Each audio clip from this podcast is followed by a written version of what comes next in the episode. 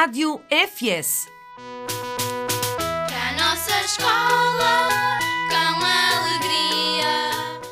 A Rádio FS é um programa da Escola Dr. Francisco Sanches, emitido aos sábados na banda 106 MHz através da Antena Minho.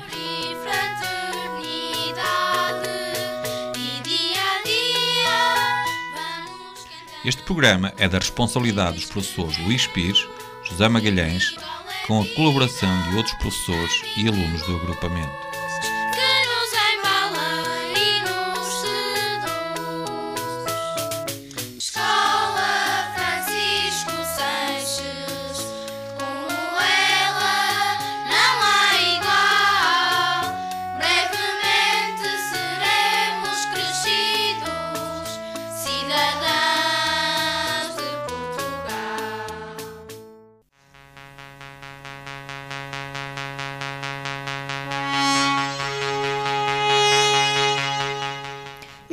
Notícias da escola.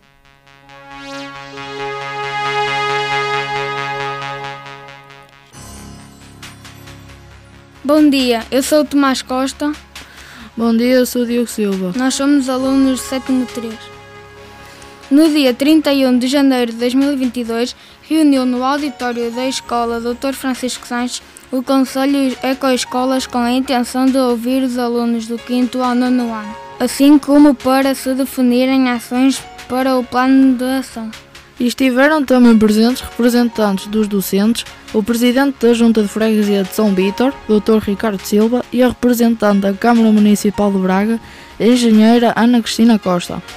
A súmula desta reunião do Conselho Ecoescolas foi divulgada nos conselhos de turma intercalares e será divulgada à restante comunidade educativa via página do Facebook da escola.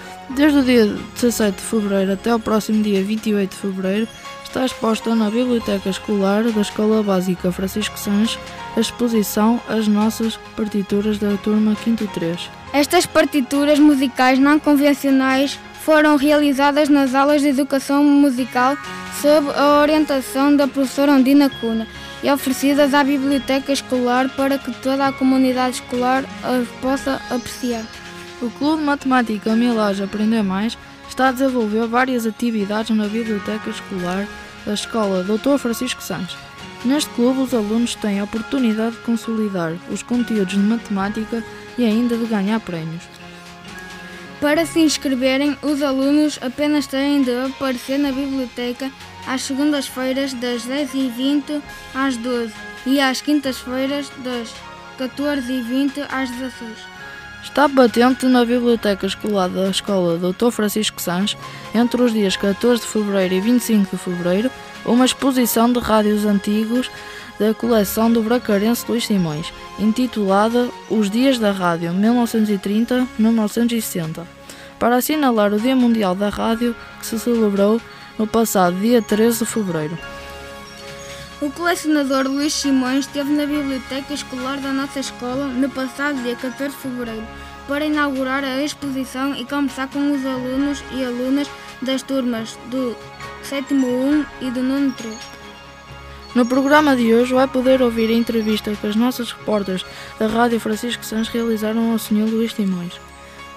Desejamos que tenham um bom fim de semana e não se esqueça, ouça sempre a Rádio Francisco Sanches na Rádio Antena Minha, aos sábados das 11 às 12.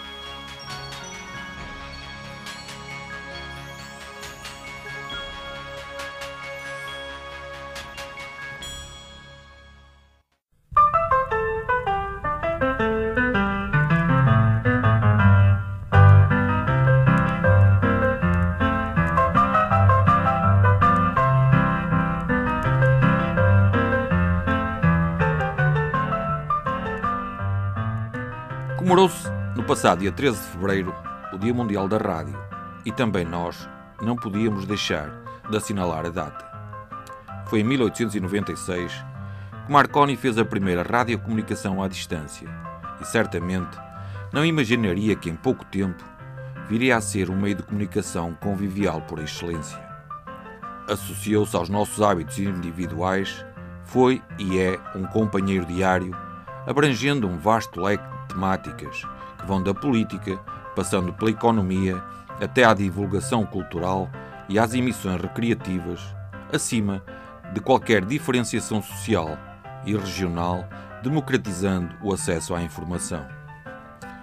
Só isto seria suficiente para que a dimensão da importância da rádio se tenha vindo a manter como um dos principais meios de comunicação.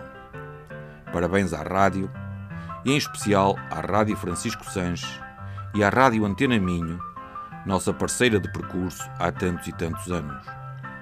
Não há escolas iguais, e é na diferença que temos sido reconhecidos. E a Rádio Francisco Sanches assume-se desde a sua criação como instrumento privilegiado de divulgação das boas práticas educativas da nossa escola. Porque é importante saber o que se passa no agrupamento, damos notícias, apresentamos trabalhos diversificados no âmbito das diferentes áreas curriculares, porque há que enriquecer os conteúdos. Apresentamos estudos, entrevistas, opiniões, procurando dar a palavra a quem pretende imprimir dinâmicas ativas à nossa ação cotidiana e aos nossos valores de referência. Temos conseguido aliar a mobilização de vontades e atitudes ao compromisso com a inovação, porque temos sido capazes de encontrar soluções pensadas e flexíveis, geradoras de novas motivações. Em nome da equipa responsável pela programação da Rádio Francisco Sanches, com uma palavra muito especial ao professor Luís Pires, os nossos agradecimentos a todos os alunos, colaboradores semanais, professores e restante comunidade educativa que têm contribuído para o engrandecimento da nossa rádio. Ouçam rádio, ouçam a Rádio Francisco Sanches.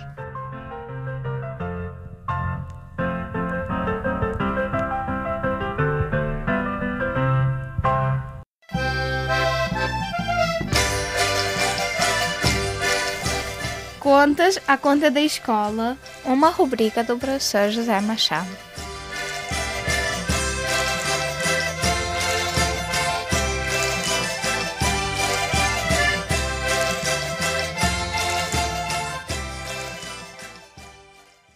Uma escola é um território de afetos, de emoções, de vivências intensas da relação humana, quer entre adultos, quer entre os adolescentes, quer entre estes e aqueles, ou seja, entre os alunos e os professores.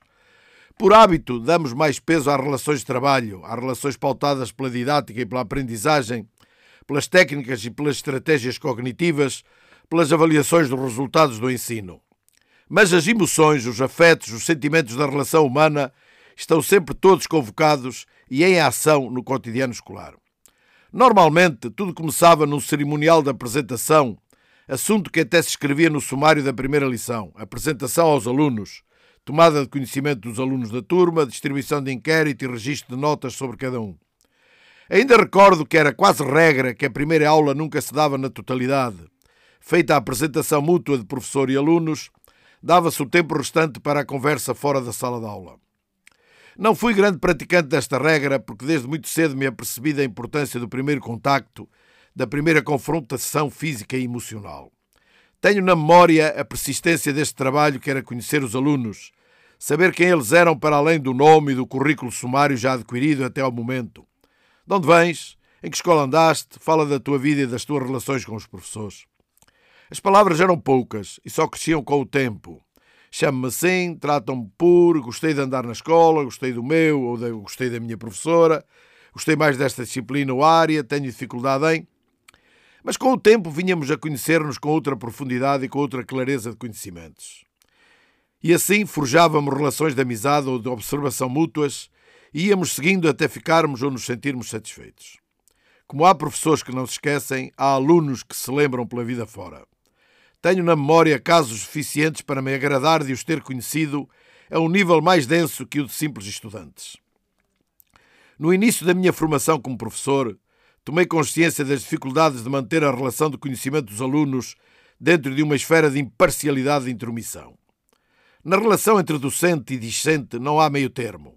Aprendi. Ou se tem ou se não tem. Ou está fundada na sinceridade das diferenças de estatuto e de missão, ou está fundada na viciação das mesmas, caindo para um fingimento de simpatia ou para um autoritarismo de defesa. Nós, os professores, temos a obrigação da generosidade e da disponibilidade, mas sabemos bem que há barreiras constantes a surgirem entre nós e eles, os alunos. Há alunos difíceis, como há professores teimosamente fechados atrás do seu papel docente. Os preconceitos sobre a nossa figura, ou sobre o nosso estilo, ou sobre as minudências, que só os mais novos são capazes de descobrir e de sentir como invasivas das suas personalidades, surgem constantemente no caminho. O simples facto do cumprimento das rotinas de horários já é constrangimento bastante para atitudes de resistência, quanto mais para o facto de toda a vida escolar ter no professor a sua garantia de cumprimento, disciplina, organização, avaliação. Todos os anos, com novas turmas de alunos, este desafio de viver a emoção e a compaixão do conhecimento mútuo tomava novas configurações, assentava em renovadas propostas de interação verbal, suportava-se com jogos de atração, com propostas de interatividade, com palavras de afeto e de compreensão. O poeta Sebastião da Gama dizia aos seus alunos que ele era apenas um colega mais velho. Eu tratei os meus de camaradas, de amigos, de companheiros. Não terei dado o meu melhor, ficou muita coisa por fazer, mas esforcei-me. Cometi erros na gestão da autoridade, mas hoje voltaria a privilegiar o campo da construção da amizade como um dos esteios do campo de construção do conhecimento. Antes de terminar a minha crónica, gostava de deixar aqui uma palavra de solidariedade ao professor Luís Pires, professor de inglês neste agrupamento de escolas, professor ligado à Rádio Francisco Sanches quase desde o início, professor há quase 40 anos nesta escola, homem de grande dedicação aos seus alunos e à função docente. O professor Luís Pires teve um problema de saúde que o obriga a estar com baixa, mas do qual está a recuperar bem e com boas perspectivas de superação. Em breve o teremos aqui outra vez. Até lá, um abraço e um reforço do otimismo e da esperança. Um desejo de força de vontade e de cumprimento de recomendações médicas. Obrigado e até à próxima.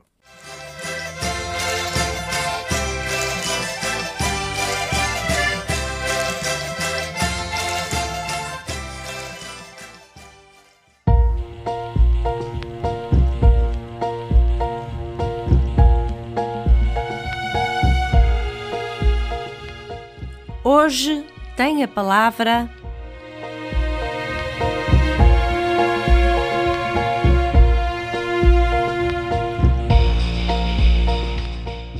Luís, O apaixonado por rádios. quase um século depois do rádio passar a fazer parte da sociedade ocidental, os rádios antigos tornaram-se um artigo altamente procurado por colecionadores, seja para exibir ou para ouvir e desfrutar de músicas com um som nostálgico. Assim, a biblioteca da nossa escola, Dr. Francisco Sanches, convidou um grande colecionador de rádios da cidade de Braga para expor na nossa biblioteca e para vir falar connosco sobre a sua fantástica coleção. Eu sou a Renata Pereira Barros, aluna da turma 7.1. Eu sou Maria João Bárbara Simões, da turma 7.1, e temos connosco o meu pai, grande colecionador de rádios, Manuel Luís Fernandes Simões, também conhecido como Luís dos Rádios. Bom dia, Sr. Sr. Luís. Por que razão é que também é conhecido como Luís dos Rádios? Isso é com os anos. Vamos ganhando alcunhas. E essa foi uma delas, Luís dos Rádios, porque tem muitos rádios. E gosto de rádios. Como e quando começou este interesse pelos rádios? Ah, já vem do tempo do meu pai. Isso foi um gosto que se vai ganhando com, com a vida. Os rádios, é, era, naquele tempo, isto há 40 anos, 45 anos, é, era um luxo ter um rádio. Hoje é fácil ter um rádio. Antigamente não era. Atualmente, quan- quantos rádios tem na sua coleção? Ao certo, ao certo não posso dizer, mas talvez 2000, mil e tal, por aí. Muitos rádios. Muitos rádios. Qual é o rádio mais antigo que tem na sua coleção? Tem lá um galena. Penso eu que ou é americano ou é alemão, embora ele não tenha referência dele, mas é uma galena que lá tem. Como é que consegue descobrir a origem de cada rádio? A origem? Ah, hoje é, a origem dos rádios é muito facilitada, né? Hoje com a net a gente descobre tudo, ainda mais alguma coisa. Eh, embora a gente, tendo a marca, sabe mais ou menos que, que nacionalidade o aparelho pode ser, né? Há várias marcas que são distintas. Quantos rádios da sua coleção já foram premiados? Tenho lá um, que é um Philips, que é um Philips de 1930 e qualquer coisa. É um borboletas, é feito na, na Checoslováquia. Os rádios têm um valor muito sentimental. Porquê? Ah, isso é como tudo na vida, quando não gostamos de alguma coisa, tudo tem valor e, e senti- sentimental precisa. Porque nasci no meio das rádios E a gente, quando nasce no meio das coisas, eh, olhamos para eles como fossem filhos. E é claro, naquela, naquela altura era muito bom ter rádios. Como hoje ainda gosto deles. É por isso que eu tenho os rádios. Como é que está organizada essa coleção? Agora está um bocado melhor. Agora está um bocado melhor. Com a ajuda dos amigos. Eh, Está, está, está a melhorar bastante. Tem um amigo meu que é um Zé, que se- puxa lá os rádios como ninguém, e o meu filho. ah, mas é, não é fácil puxar os rádios, há rádios a pesar 20, 30 quilos. Agora pegar não tem graça, agora pegar em centenas já não tem graça nenhuma. Não, tenta-se melhorar. O espaço não é muito e vai-se criando condições, de condições da possibilidade que a gente pode. Eu já não posso fazer mais do que o que fiz até agora. O que está feito, está feito. Agora é tentar melhorar, eh, arranjar mais um armário, mais uma prateleira e, e pronto. Mas há muito trabalho isso. Como consegue manter todos estes rádios? Manter, isto é, manter, claro, tem que se, tem que se limpar o pó, tem que se, tem que se pronto, fazer de vez em quando ligá-los, a ver o estado de caixas, como é que eles estão, os vidros, como é que estão a ficar. Eh, Vai-se mantendo, vai-se deitando a mão àquilo que está pior e vai-se andando. Porque não é fácil manter, isto é, não é fácil fazer manutenção a tanto rádio.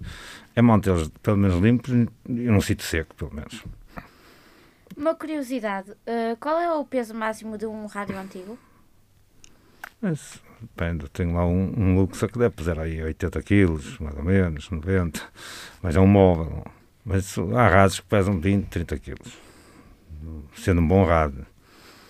Principalmente os alemães pesam muito.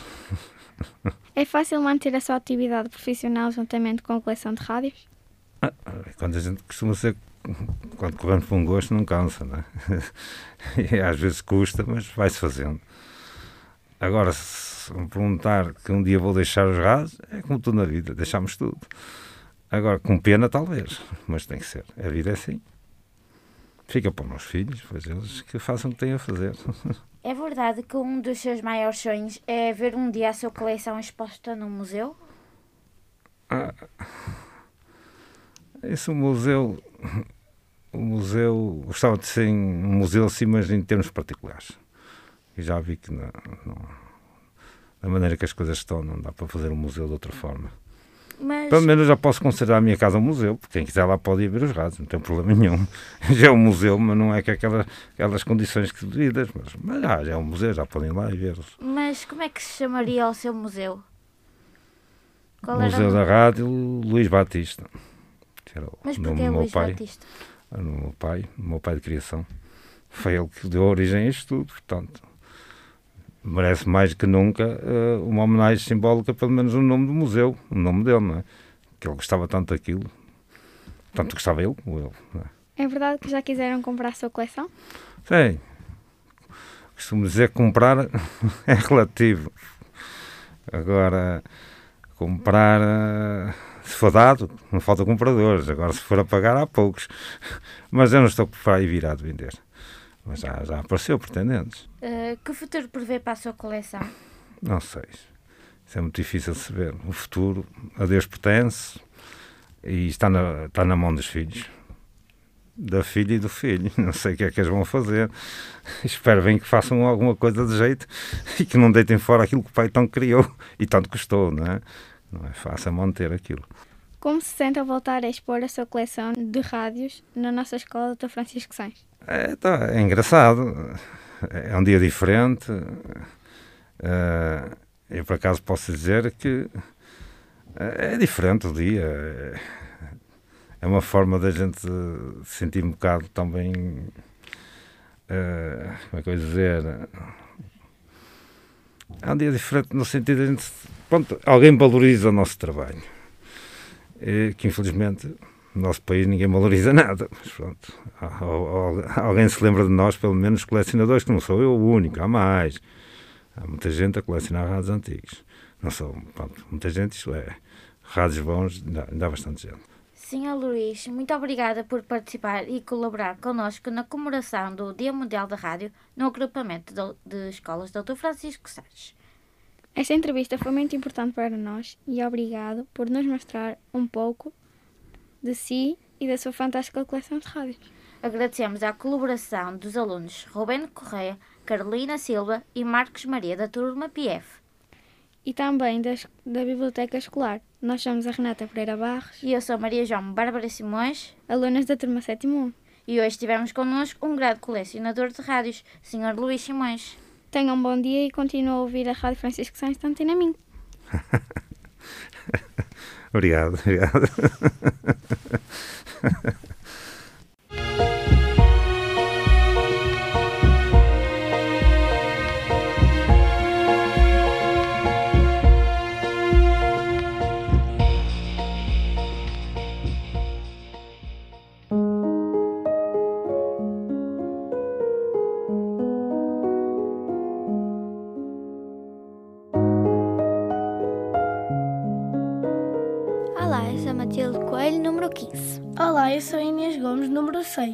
Olá, eu sou Maria Leonor, número 13. E hoje viemos apresentar um trabalho que está a ser desenvolvido em, em educação musical com a colaboração da professora Ondina Cunha.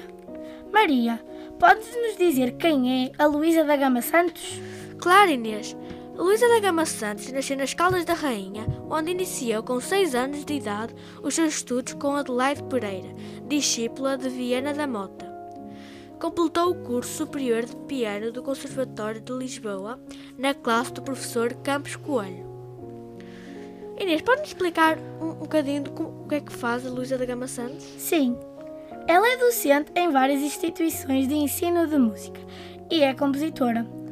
Durante a sua vida dedicada intensamente ao ensino, possui o diploma de Educação e Didática Musical Método Edgar Williams. Exerceu funções docentes em Lisboa, na Escola Beiral, na Academia de Amadores de Música e, por último, no Instituto Gregoriano de Lisboa.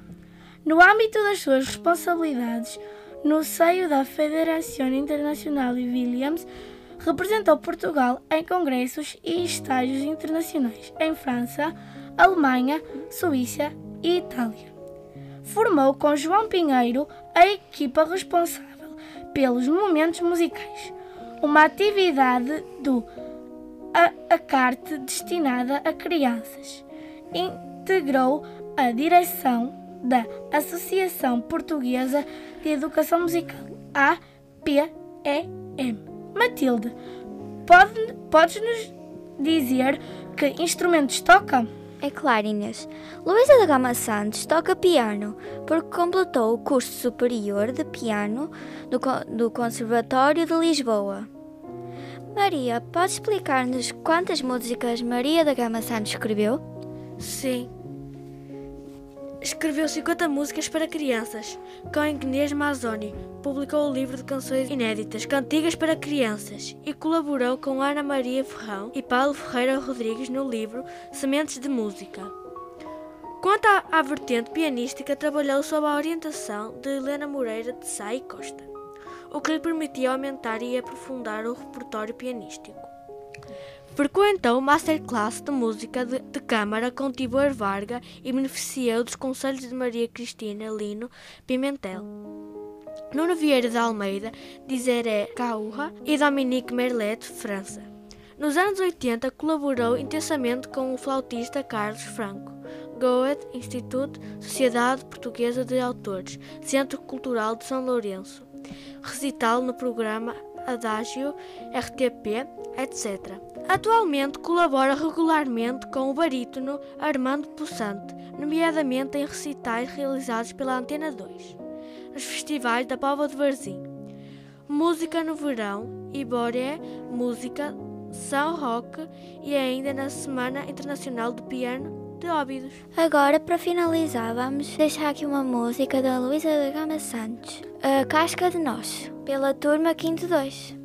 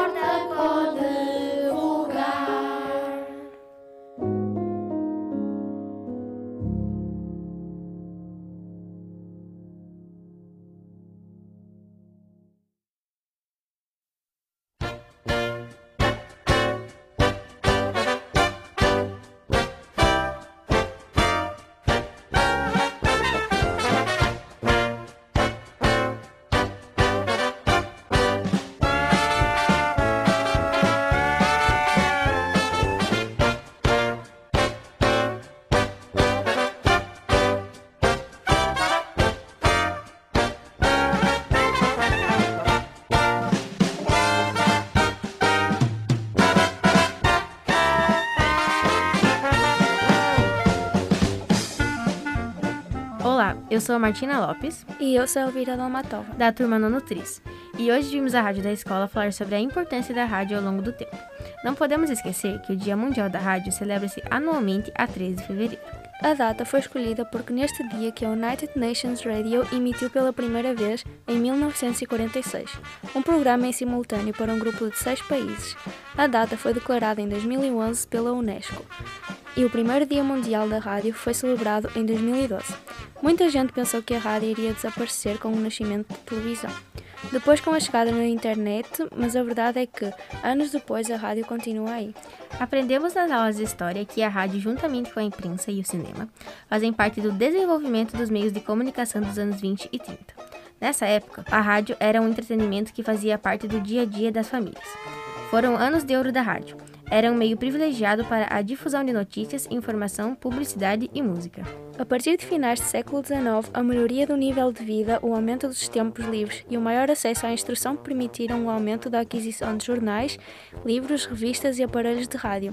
Independentemente de tudo, antes que a invenção do aparelho fosse possível, uma série de descobertas foram necessárias, desde a descoberta da existência das ondas magnéticas, passando pela transmissão sem fios, até o momento em que foi produzido sem som em volume suficiente para ser transmitido e recebido.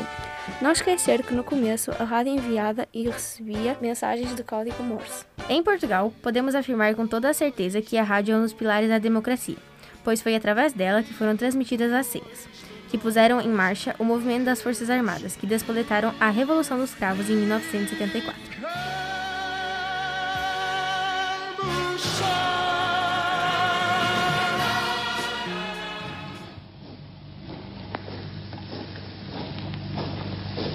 Grândola, Vila Morena, terra da fraternidade. O povo é quem mais ordena dentro de ti, ó cidade.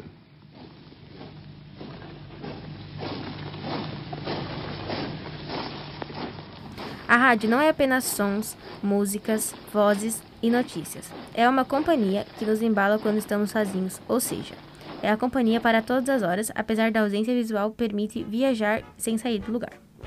A rádio tem acompanhado as mudanças na sociedade. Hoje em dia é possível ouvir rádio no computador através de uma ligação à internet.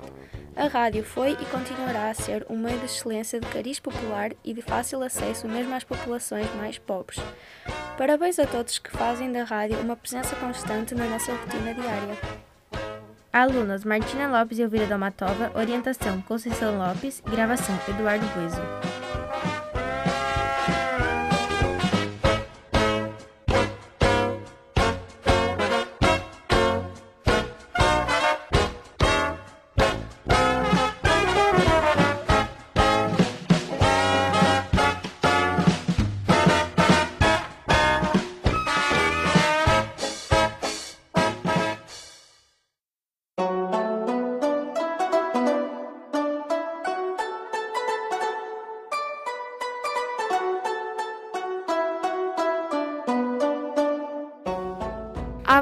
Anos que o Instituto Confúcio da Universidade do Minho leciona a disciplina de mandarim na Escola Dr. Francisco Sainz. É uma parceria muito valiosa que enriqueceu e enriquece académica e culturalmente muitos nossos alunos. Este ano não é exceção e um grupo de 15 alunos do segundo ciclo frequenta a disciplina de mandarim no nível iniciação. Numa aula, os alunos aprenderam uma música alusiva ao Ano Novo Chinês. O Ano Novo Chinês é uma das festividades mais importantes na China. É o momento da reunião familiar, sendo portanto repleto de emoções e sentimentos profundos.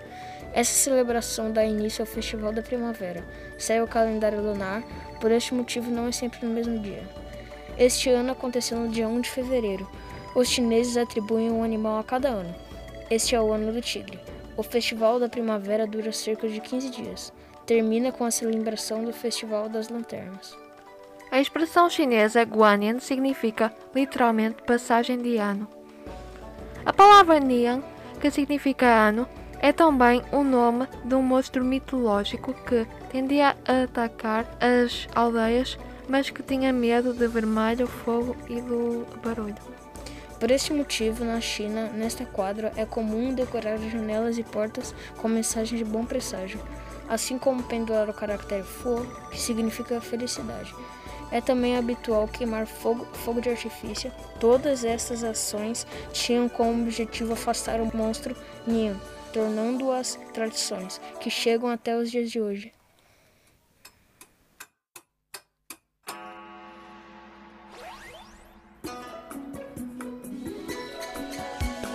Gonsi, gonsi. Gonsi Fasai. 新年好，恭喜恭喜， 好事做做，新年好好，新年好，耶！祝福大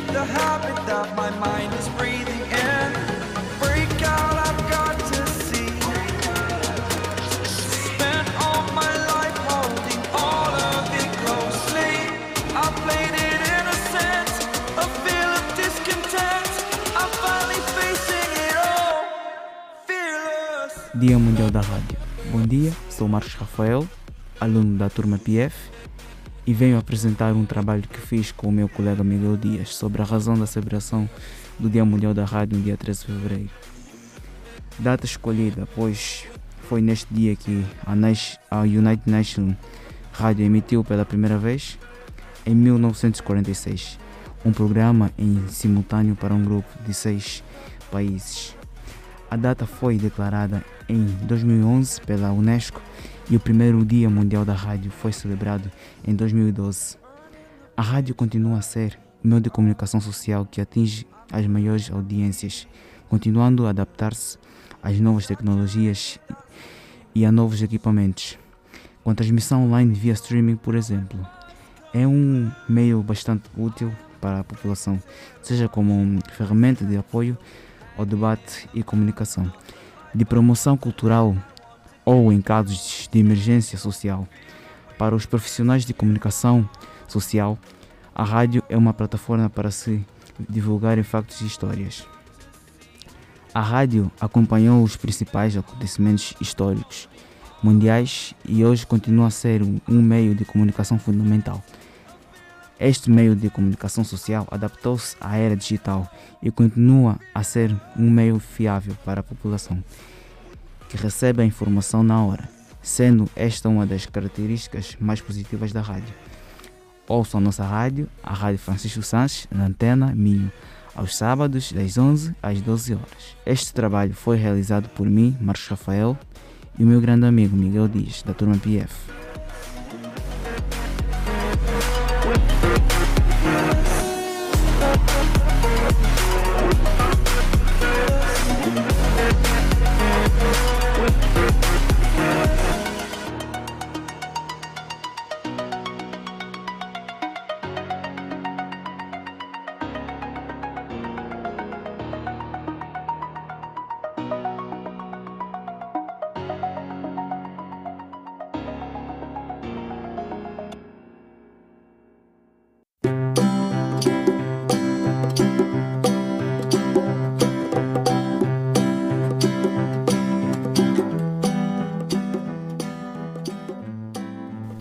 Dia, sou Cátia Azevedo Preciagnocchi e estou na presença dos meus colegas.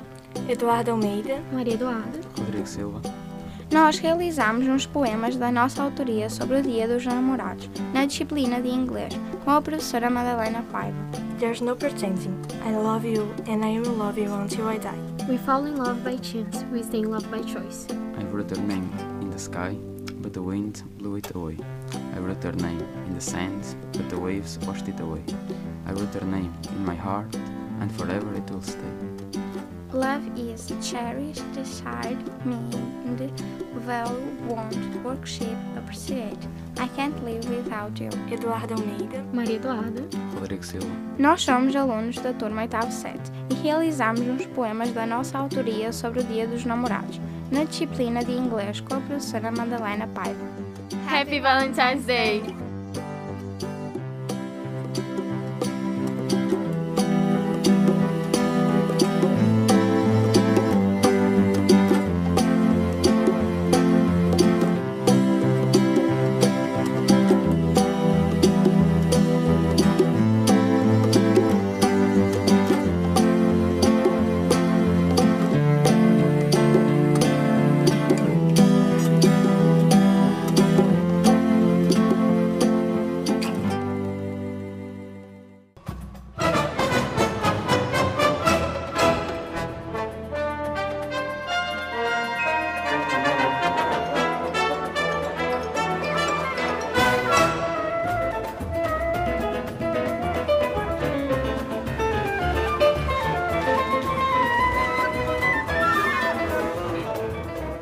Olá, sou Ruben Silveira Correia, aluno do PF da Escola Dr. Francisco Sanches e vou apresentar a história da rádio no Brasil.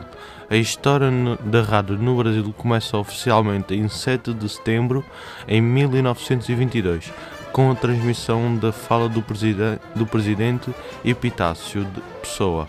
Na comemoração do centenário da independência do país, no geral, as, as primeiras emissoras da rádio brasileiras foram formadas por grupos organizados de curiosos e encantados com a grande novidade daqueles dias. As radionovelas e os programas musicais popularizaram-se lançando diversos artistas. Os programas informativos também conquistaram grande importância junto ao povo. O rádio tornou-se então um importante meio de comunicação em massa. No Brasil, o Dia Nacional da Rádio é comemorado no dia 25 de setembro. A data lembra o nascimento de Roquete Pinto, considerado o pai de rádio brasileiro. A primeira transmissão de radiofónica no Brasil aconteceu no dia 7 de setembro de 1922, na comemoração do centenário da independência brasileira. Na ocasião, uma estação de rádio foi instalada no Corcovado, de, no Rio de Janeiro, para a vinculação de músicas e do discurso do presidente Epitácio Pessoa. Hoje, mais de 9 mil emissoras operam em todo o território brasileiro com uma cobertura de 83,8% dos domicílios, segundo dados da Associação Brasileira de Empresas de Rádio e de Televisão. Eu sou Ruben Silveira Correia. Este trabalho foi feito pela Larissa Ávila na disciplina eh, Música e Comunicação. Tenham um bom dia e ouça sempre a Rádio Francisco Sanches.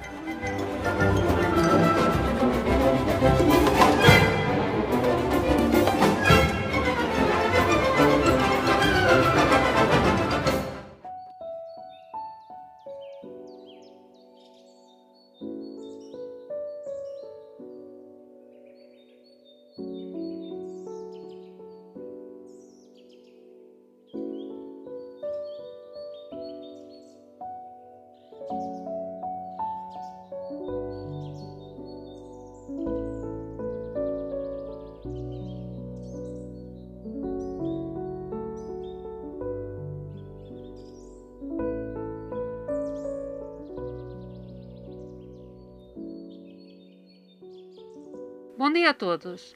Encontro-me aqui hoje, uma vez mais, para informar a comunidade educativa sobre o programa Ecoescolas, da Escola Básica Dr. Francisco Sanches. Chamo-me Joana Margarida Lopes, sou docente do grupo de recrutamento de Biologia e Geologia e sou uma das coordenadoras do programa na nossa escola. No Conselho Ecoescolas, e tendo por base o que foi diagnosticado na auditoria ambiental e as atividades até então já realizadas, foram propostas para o plano de ação as seguintes atividades para decorrerem ao longo do uh, restante período do ano. A requalificação do espaço exterior em frente à sala de grupos, que é um prolongamento, digamos, da biblioteca, pelos alunos das turmas de sexto ano no âmbito do projeto de ano. Neste projeto prevê-se a construção de mesas e bancos em materiais usados, permitindo deste modo a reutilização de materiais. Por isso, os sextos anos pretendem elaborar jardins verticais com plantas aromáticas e algumas plantas comestíveis, dependendo também uh, dos materiais que, obviamente, conseguirem angariar, utilizando-se materiais recicláveis, tais como paletes de madeira e garrafões de plástico. Pretende-se deste modo tornar o espaço exterior mais agradável, permitindo o convívio dos alunos, ao mesmo tempo que se reutilizam diferentes materiais. As turmas em questão encontram-se a redigir os documentos necessários para solicitarem os materiais de que precisam. Esta foi uma das preocupações que foi diagnosticada na auditoria ambiental pelos alunos.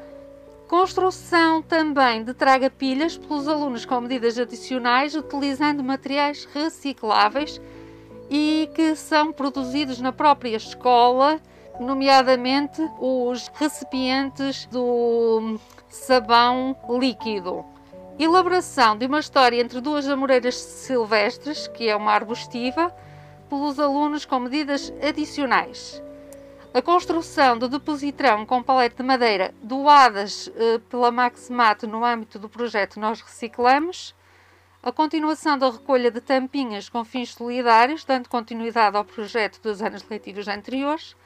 A recolha de rolhas de cortiça.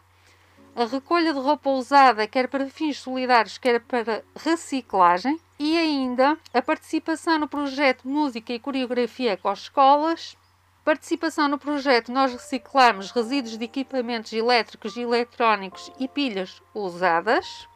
E ainda demonstraram a preocupação de tentar-se adquirir ou construir, dependendo de se conseguir os materiais, compostores para a recolha dos resíduos orgânicos, nomeadamente para quando é cortada a erva, para que depois esse composto seja usado como fertilizante do solo da própria escola. Terminar uh, a montagem dos ecopontos e distribuí-los em mais pontos da escola, a continuidade das sessões de sensibilização e esclarecimento relacionadas com a separação de resíduos para as turmas e alunos que o desejarem, solicitar a colocação de caixotes de lixo pela AGER entre a Travessa do Taxa e a Rua do Taxa, atendendo a que Uh, há muito lixo espalhado pelo chão face à inexistência de papeleiras, o que faz com que alguns alunos uh, tenham atitudes menos cívicas durante esse trajeto e alegarem que se deve ao facto de, dessa inexistência.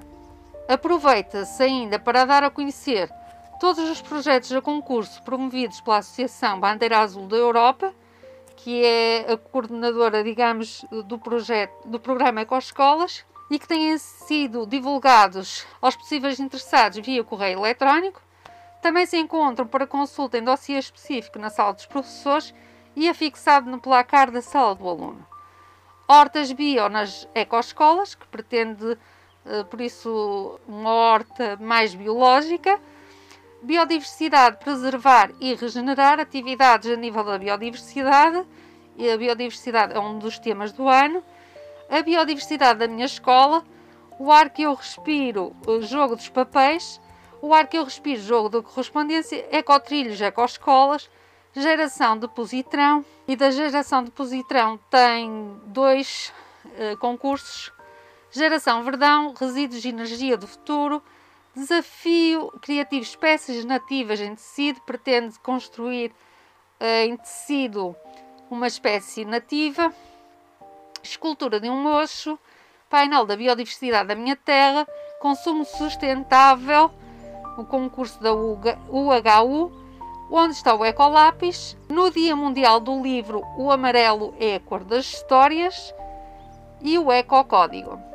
Sobre o Ecocódigo, o Ecocódigo é, é obrigatório, digamos, do programa, pretende serem as regras que a comunidade educativa estabelece como principais regras, principalmente a nível da escola, para economizar, para poupar, eh, como querem que a escola se encontre, por exemplo, se querem que ela esteja limpa. Ao entrar na escola, seja possível consultar qualquer aluno ou qualquer pai, qualquer encarregado de educação, qualquer funcionário da escola ou qualquer pessoa que a visite externa à escola. Deve ser elaborado em qualquer formato, pode ser digital, manual, pode ser um hino, pode ser qualquer outra, de qualquer outra forma. Ressalva-se que estes projetos ou quaisquer outros não devem ser entendidos como mais trabalho para os docentes e para os alunos, mas sim uma forma de trabalhar as aprendizagens essenciais de cada disciplina sob a forma de projeto, podendo ser por vezes feito numa só disciplina ou em articulação com mais do que uma área disciplinar. Cada turma ou grupo de alunos deve envolver-se no programa ou projeto que considere mais relevante para si e não em todos. Assim, apela-se a toda a comunidade educativa para a recolha e entrega na Escola Básica Dr. Francisco Sanches de tampinhas, rolhas de cortiça, pilhas, baterias de telemóveis, tinteiros, pequenos e médios eletrodomésticos, roupa usada em bom estado ou para reciclagem, brinquedos, sapatos usados ou para reciclagem e resíduos orgânicos para compostagem. Quanto aos grandes eletrodomésticos, estes podem também ser recolhidos nas casas do doador, desde que este indique o objeto avariado que pretende doar, a morada e um contacto telefónico. Para mais esclarecimentos, poderá contactar a coordenadora do programa Ecoescolas, professora Joana Lopes, via telefone da escola sede ou através do e-mail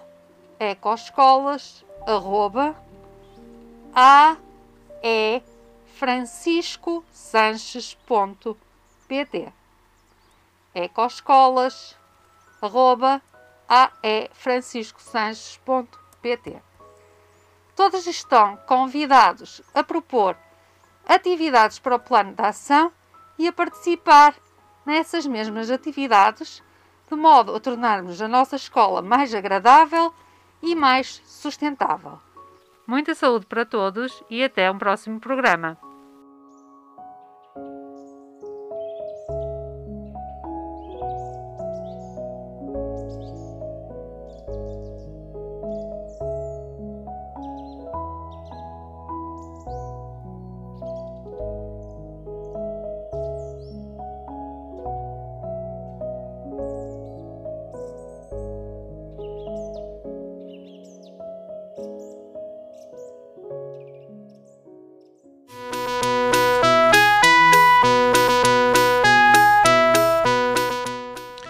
Hoje é tudo. Agradecemos a todos os que colaboram connosco, em especial a Antena Minho, que semanalmente se disponibiliza para transmitir o nosso programa. Para crescer e ao fim do dia saca na mão. Bom dia a todos e votos de um ótimo fim de semana.